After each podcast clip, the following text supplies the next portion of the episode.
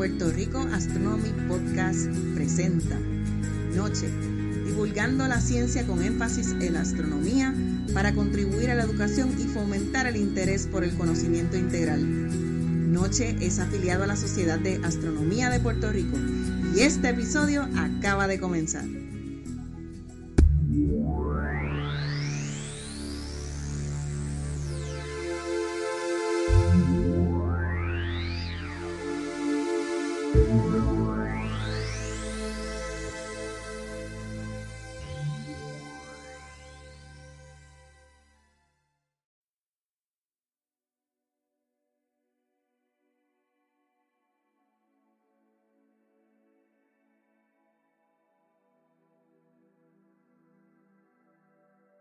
Muy buenas tardes a todos.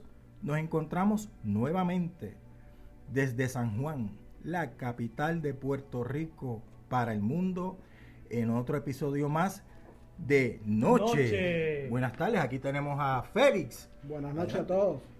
Buenas noches, de noche, los nocturnos observadores de la comunidad para una holística educación. Pues hablando de educación, hoy nos encontramos estudiando aquí, Félix y yo, este, este, César López para servirles. Estamos estudiando sobre las mujeres en STEM y les vamos a explicar ya mismo. Resulta que hace una semana se conmemoró el Día Internacional de las Mujeres en la Ciencia. Ahora existe una tendencia eh, curricular que se llama STEM, que responde por sus siglas a la ciencia, la tecnología, la ingeniería y las matemáticas. Y en ese grupo pues hay una serie de, mujeres que se han destacado a través de todos los tiempos. Y Félix y yo estamos aquí haciendo estudios de algunas de ellas y quisiéramos mencionárselas. Pero una pregunta, este, don César, y con el permiso de Félix. ¿Qué significa STEM? ¿Qué quiere decir eso Pues- para el beneficio de todos nosotros? Pues eh, en, en inglés sería Science, Technology, Engineering and Math. Ahora en español pues sería entonces ciencia, tecnología, ingeniería y matemáticas. Se le ha añadido también las artes y se le ha añadido también la investigación y por sus siglas pues sería entonces STEAM o STREAM, que sería entonces la amplitud total de eh, la tendencia curricular.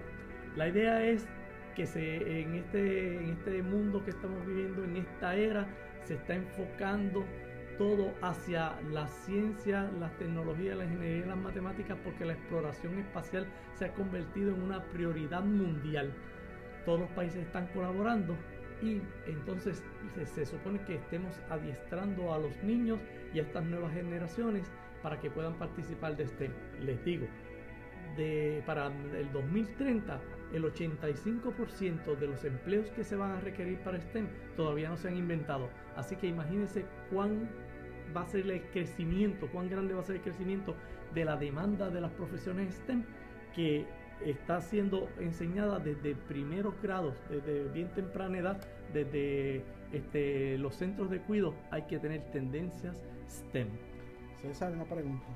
¿Y la, y la filosofía STEM de la- también incluiría otros aspectos que no fuera solamente aspectos de la ciencia, sino como por ejemplo poder incluir las, las artes y las ciencias sociales como parte del desarrollo de las tecnologías futuras o de, la- de los nuevos campos de estudio promovidos por la industria aeroespacial?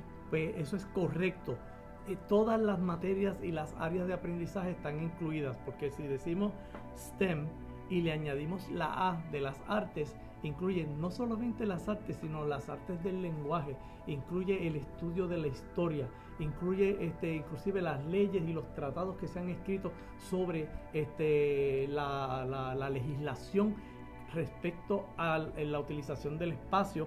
Este, eh, y entonces, pues, si le añadimos entonces la investigación, entonces tendría que ser la, la R de, en inglés research, entonces se pondría después de la T en vez de STEM o STEAM, que sería con la A, diría STREAM. Y ahí entonces abarca todo, porque entonces investigamos de todo, integramos todo y el conocimiento fluye de una manera natural, orientándose hacia las vertientes de conocimiento que estamos buscando. Eso significa que a través de la, de la industria aeroespacial y del estudio del espacio y de las nuevas tecnologías que se requieren para la exploración de- del universo, pudiéramos estar integrando todos los campos del conocimiento humano. Absolutamente todo. Y le digo más, si no los integramos, entonces estamos dejando algo incompleto, porque el ser humano es un ente holístico, por lo tanto, todo tiene que incidir sobre el ser humano de la misma manera, ¿por qué no el conocimiento? Por lo tanto, las ciencias de la conducta humana, la sociología, la, es más, hasta, hasta la política en términos de la organización eh, gubernamental o de, la forma en que los distintos estados van a intervenir, caben dentro de la filosofía stream. Eso es correcto también, Félix. Realmente no existe área del conocimiento, la conducta humana, el aspecto psicosocial y la historia que no sea parte de Stream porque necesitamos que todo esté presente para que podamos evolucionar como seres humanos. Por lo tanto, César, esta nueva corriente de Stream debiera ser el fundamento y la espina dorsal de todo el sistema educativo de cualquier país. Eso es así y le digo más, ahora mismo en Puerto Rico ya existe una legislación que podemos mencionar, es la ley 85 del 2018 de, de Puerto Rico, que incluye en cinco instancias diferentes la necesidad de enseñar el, eh, el, STEM, el STEAM y el STREAM para poder tener un desarrollo socioeconómico efectivo en el país.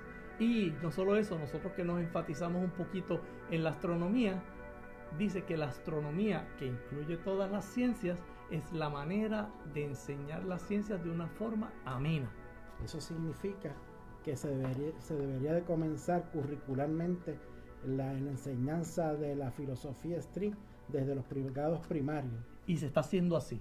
Existen una serie de educadores. En Puerto Rico existe un grupo que se llama Educadores STEM de Puerto Rico que están todo el tiempo preparándose e intercambiando información sobre lo que obtienen para poder incluir todas las áreas del saber, incluyendo este, aspectos que son más eh, modernos como es la robótica y ese tipo de cosas. Y que usted sepa, eh, don César, y disculpe que le interrumpa, ¿esto es solamente en Puerto Rico o estamos hablando a nivel de la misma nación americana? No solo de la nación americana, estamos hablando a nivel mundial. ¡Wow! Porque este, ahora mismo la colaboración, digamos, en la exploración espacial se está llevando a cabo entre JAXA de Japón, entre eh, ESA de la Agencia Espacial Europea, este, NASA, que es de Estados Unidos, pero también están participando los chinos, están participando los rusos y todas estas profesiones STEM tienen que estar orientándose hacia eso. Ahora, dentro de esa vertiente tenemos que también atraer a la mujer para que haya más participación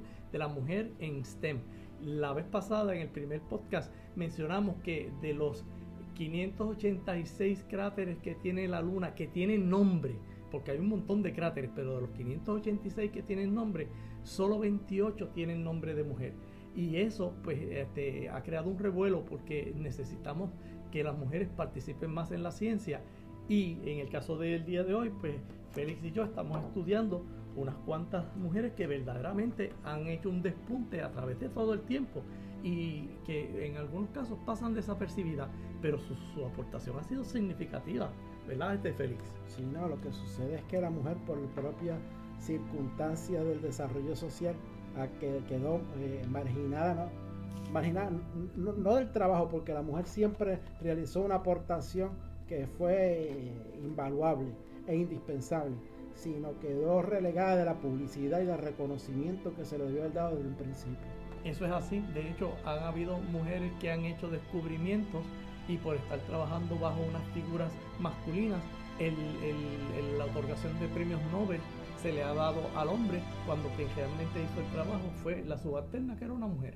Pero a Dios gracias que estamos cambiando ese paradigma y ahora estamos tratando de remediar los errores cometidos en el pasado. Y STEM hace eso, porque en STEM lo que importa es la aportación de cada ser humano, la creatividad de cada ser humano y respectivamente de su género. ¿Y cuáles mujeres podemos nombrar? eh, eh, eh en ese movimiento o ese programa maravilloso de STEM? Feliz va a empezar con, una que tiene por allí. Bueno, eh, esta es una, una, mujer que, que realmente es admirable. Su nombre es May Jamison.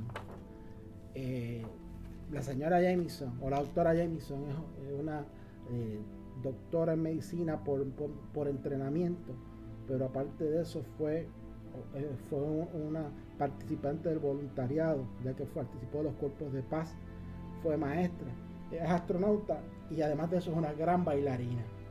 Wow. Esta señora tuvo, realizó la proeza de entrar a la Universidad de Stanford sola a los 16 años y completó su grado en medicina de la Universidad de Cornell a la edad de 25.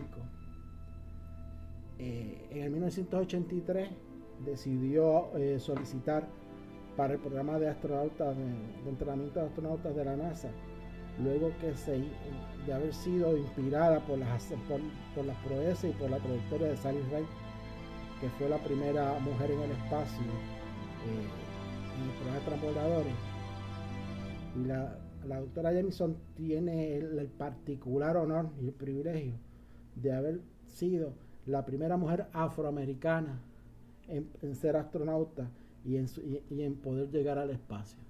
Formidable, de verdad que es sorprendente. Este, haciendo, referencia a Sally Wright que usted mencionó allí, para beneficio de, de nuestra audiencia, existe una aplicación, que es como se le llaman ahora esos pequeños programas este, que, se pueden utilizar en la computadora, una aplicación que se llama Sally Wright EarthKine y es totalmente gratis, gratis y usted puede acceder a ella y puede pedirle a, en esa aplicación, aparte de sacar material curricular, le puede pedir en esa aplicación que le tomen fotos desde telescopios Hubble u otros telescopios que están en el espacio y se los eh, obviamente van a permanecer en dominio de NASA, pero se va a reconocer que esa fue la foto que usted pidió, sus estudiantes pueden tener acceso, así que la gente puede utilizar eso porque pues en honor a Sally Ride pues se creó esa aplicación. Este, en el caso mío, yo tengo por aquí a doña Melba Roy. Y Melba Roy era una super matemática. Las mujeres en la matemática han hecho un despunte increíble antes de que las computadoras vinieran a tomar este, parte en el asunto. Y esta se encargaba de trabajar eh, los programas de computadoras que fijaban la trayectoria de, de las naves espaciales y de la, en el centro espacial y de vuelo de Goddard. Entonces, este, ella lo que hacía era que calculaba las aeronaves que estuvieran y podía determinar exactamente dónde se encontraba cada una. Y en muchas de estas cosas, estamos hablando de 1929, muchas de estas cosas se hacían a mano, no se hacían con calculadoras como tenemos hoy día. ¿A quién tiene usted por allí? Bueno, aquí yo tengo una, una mujer que es realmente admirable su nombre es Henrietta Levy. La doctora Levy fue una eh, astrónoma de finales del siglo XIX. Ella se dedicó a realizar estudios acerca de las eh, estrellas, de las estrellas eh, intermitentes, las pulsing stars, de las estrellas variables. Y esta señora desarrolló un método matemático mediante el cual ella podía estimar la distancia entre las galaxias y las estrellas. Y eso fue un avance eh, fundamental en el estudio de, la astronomía para el principio del siglo XX. Eh, es, tanto es así que la fórmula que ella desarrolló para determinar la distancia de las estrellas y las galaxias se reconoce hoy en día como la ley de Levitt, que es uno de los principales recursos que se utilizan todavía en el estudio cosmológico el día de hoy. Formidable, eso para los astrónomos tiene que tener un valor incalculable. Este, pues Félix, déjeme presentarle por aquí a Catherine Johnson. Catherine Johnson, este, su nombre completo es Catherine Colban Goble Johnson y es de 1918 y es una afroamericana y era una tremenda matemática. que Le voy a decir cuán tremenda matemática era ella. Ella ayudaba a calcular las trayectorias que, hubo, que iba a utilizar en 1969 el Apolo 11 para ir a la Luna. Pero no solo esto, Félix, escúchese esto. Después que las computadoras hacían los cálculos, a Catherine le traían los cálculos para que ella los revisara a mano porque confiaban más en los cálculos que hacía Catherine a mano que lo que hacían las computadoras. ¿Qué le parece eso? Admirable. Increíble. Qué detalle tan, tan, tan impresionante, ¿verdad? Que en esa época, habiendo computadoras, consultaban con ella después de. Después estamos hablando de, estamos hablando con una persona que, que, eso era un genio en era potencia. un genio, exacto, en potencia, claro que sí. Y era una mujer, pero estamos hablando de Son Era- mujeres las que se son, están son hablando. mujeres, era afroamericana, que estamos hablando de 1918, que había un prejuicio racial todavía este, existente en los Estados Unidos y que era bien marcado en el- la conducta de- del pueblo, pero en la ciencia no existen esos prejuicios. Ok. La otra, la otra mujer que eh, ha contribuido al desarrollo de las ciencias espaciales en este siglo es Vera Rubin. La doctora Vera Rubin en el 1970 descubrió lo que hoy en día se conoce como la materia negra. Ella fue una de las la primera persona que llamó la atención sobre ese hecho que hoy en día constituye uno de los campos de estudio y de investigación más importantes de, la astronomía y de la cosmología. Dato importante de la doctora Rubin es que ella empezó su amor por, la- astronomía desde muy pequeña y e- eso le valió lograr acceso a la Universidad Vassar, donde completó su instrucción básica en astronomía. Y un detalle que es significativo, donde podemos observar el prejuicio que existía con respecto a la mujer. A la doctora Rubin, a pesar de sus increíbles capacidades y, y su capa- eh, increíble capacidad de estudio y de investigación, Princeton le denegó el ingreso en el 1948 ¿Qué fue? ¿Qué- por qué el solo más- hecho de que era mujer. Qué Es- terrible está eso. esa era la única razón. O sea que, hubo- que hubo, que hubo básicamente un discrimen Un bien discrimen marcado, entonces, era la por- por política de la universidad era que no acepta- de, de Princeton era que no aceptaba mujeres. Y esa política increíblemente estuvo vigente hasta 1975. Eh, la doctora Rubin no le quedó más remedio que terminar sus estudios en otras dos universidades, quizás no tan prestigiosas, nada más que Georgetown y Cornell. O sea, Casi que- nada, donde casi. logró su grado, su doctorado, eh, y lo que Princeton se perdió. Se perdió porque de- ella descubrió la materia negra, imagínese usted. ¿Y Y eso quién es un tú tema tienes quién tú tienes al otro lado. César? Sí, pues mire, tengo por aquí a Eileen Collins. Y entonces Eileen Collins estaba, empezó en, eh, estudiando eh, su carrera militar de la Fuerza Aérea, porque eso se estudia desde la escuela superior. Y luego de eso, después de de estar trabajando eh, más de una década allí, entonces fue seleccionada para ser astronauta en el programa de astronauta de 1990. Pues escúchese esto, se convirtió en la primera mujer piloto de NASA de un transbordador espacial. Así que este, para que usted vea cómo, cómo poquito a poco, eh, estando con, con el deseo de superarse, se puede llegar bien lejos. ¿Quién tiene por ahí que le veo? Bueno, aquí está una, mujer que es de mi grupo de, de científicos favoritas, Mary Jackson. Mary Jackson nació en Virginia, nació y se crió en Virginia y se graduó de la Universidad de ese estado, donde obtuvo un bachillerato en matemática y física. Ah, comenzó su carrera siendo maestra de, de ciencias en, a nivel escolar hasta que llegó a, a convertirse en lo que se llamó una, una computadora, eso, de la que se hizo una película recientemente. Sí, Ella- las ella eran computadoras humanas. computadora humana, ella era parte de ese grupo. Ella eh, realizaba los cómputos y los cálculos para las pruebas que se hacían los túneles de, de viento y la, de, y la prueba de cohete. Y, y terminó su carrera siendo una de, haciendo una de las grandes aportaciones a la- al desarrollo espacial mediante sus habilidades en el cómputo matemático. Increíble. Sí. Pues mire, este, don Félix, por aquí tengo a Cady Coleman. Cady Coleman era un coronel de las Fuerzas Aéreas y era química también. Y era estudiante, era, y era astronauta también. Finalmente le, le decía pues eh, Coleman y ella ayudó a, a- desplegar el laboratorio espacial Chandra, que es realmente un telescopio que trabaja con rayos X en el espacio. No solo eso, sino que en 1999 estuvo cerca de 180 días en la Estación Espacial Internacional. ¿ok? Así que ella eh, realmente no sabía cómo iba a ingresar a la NASA hasta que conocieron a Sally Ride. Entonces, estas personas, Sally Ride fue un ejemplo bien significativo para el desarrollo de la mujer en la ciencia. Y aquí tenemos entonces a, a esta mujer que fue al espacio, estuvo en la... Y estamos hablando de 1999, que esos son 20 años atrás. César, por acá te quiero compartir la historia de una señora, que una mujer que, que es maravillosa. Augusta Aida Byron, conocida como la condesa de Lovelace. Ok. eh, normalmente conocida como Ada Lovelace. Esta es una mujer que nació en el 1815 y fue hija del famoso poeta Lord Byron.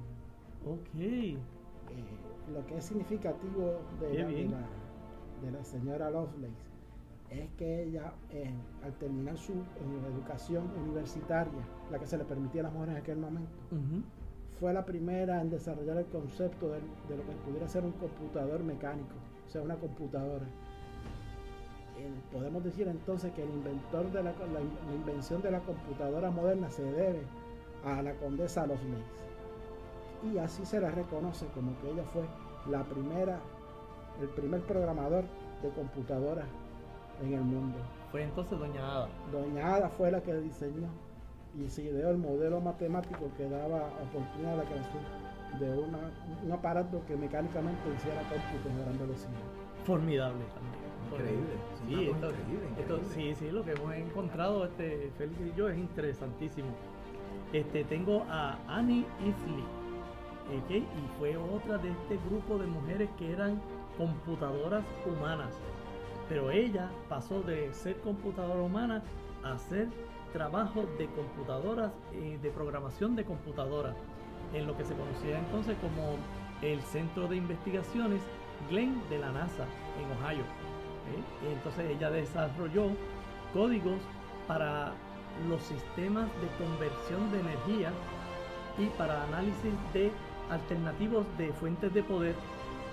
Así que se convirtió no solo en una mentora, se convirtió en un, en un ejemplo vivo para otras mujeres, para que vengan otra vez a, a la ciencia a participar y desarrollarse y aportar también como lo estábamos haciendo las, las que hemos mencionado anteriormente.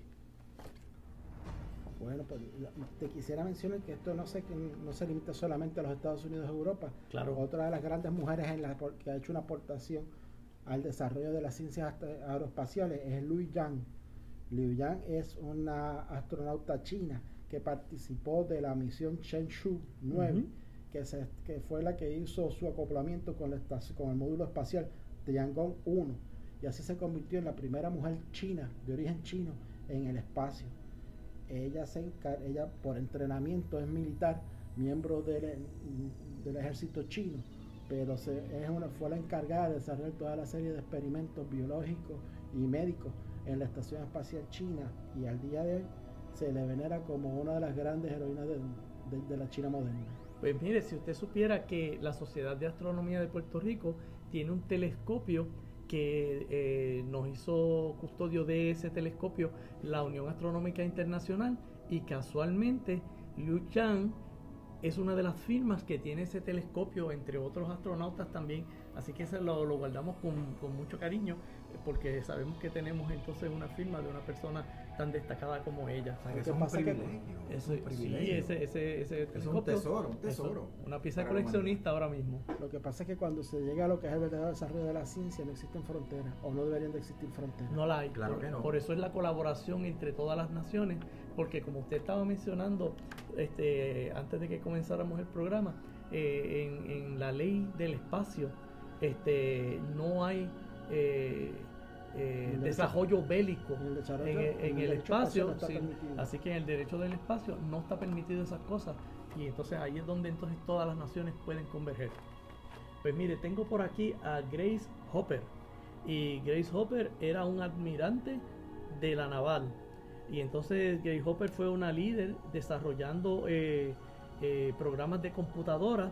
Y no solo eso, sino que ella desarrolló eh, programas que recopilan lenguajes de computadora y su destaque principal es que fue una de las primeras mujeres en obtener un doctorado en matemáticas de la Universidad de Yale, Cuando no se le permitían a las mujeres. cuando a las mujeres no se les permitía siquiera estudiar en muchos casos en la universidad. César, y para terminar, una, una mujer que es realmente admirable. Nació en el año 350 antes de Jesucristo. Ah, Eso es de la época de Platón, yo me imagino por allá. Hipatia. Hipatia. Hipatia nació en, eh, en lo que era el antiguo Egipto, pero de, nacionalidad griega. Y fue una de las grandes matemáticas y filósofas de su época. Y no tan solo eso, sino que fue una de las directoras de la famosa escuela de Alejandría. Ah, olvídese. Sí. Y al día de hoy se le reconoce a Hipatia como la primera mujer astrónoma, eh, eh, astrónoma de la historia. Importantísimo para la Sociedad de Astronomía de Puerto Rico y todos los que están interesados en la astronomía. Y para la humanidad también, porque eh, eso es historia de la humanidad. Eso es historia de la humanidad. es el símbolo de la mujer en la astronomía. Formidable, formidable. Pues, este, don José, este, esos son los nombres que tenemos para el día de hoy, pero no quiere decir que no haya más. le dejamos entonces a usted. Esta información ha sido de vital importancia porque se está hablando un tema de que no se conocía. Y aparte de eso, se le da el prestigio que se, merece, que se merece la mujer en todos los aspectos y el respeto que se le debe tener a la, mujer también. Y este ha sido una entrevista muy buena, de, de mucha información para nosotros instruirnos y para crecer en cuanto al conocimiento que tengamos. Pero antes de finalizar, cooperan con nuestro programa corporaciones de salvada reputación tales como Caferama y su producto insignia Café Barista. Óigame, el único café 100% del país. Aparte de eso también, queremos agradecer también a Thunderbolt. Thunderbolt, ropa urbana y artículos relacionados a la memorabilia espacial.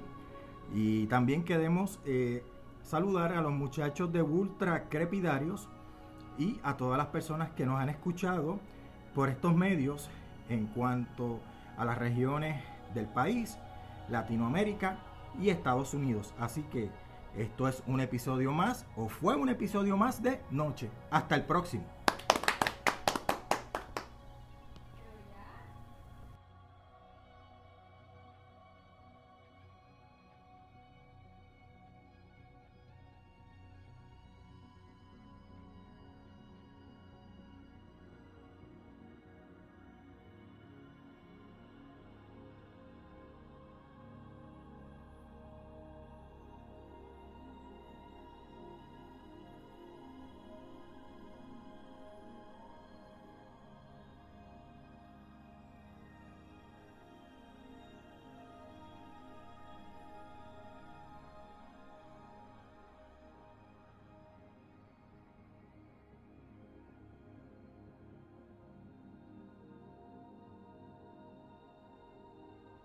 Siga su ruta hacia el éxito. Gracias por escuchar Noche. Soy Siri y apruebo este mensaje.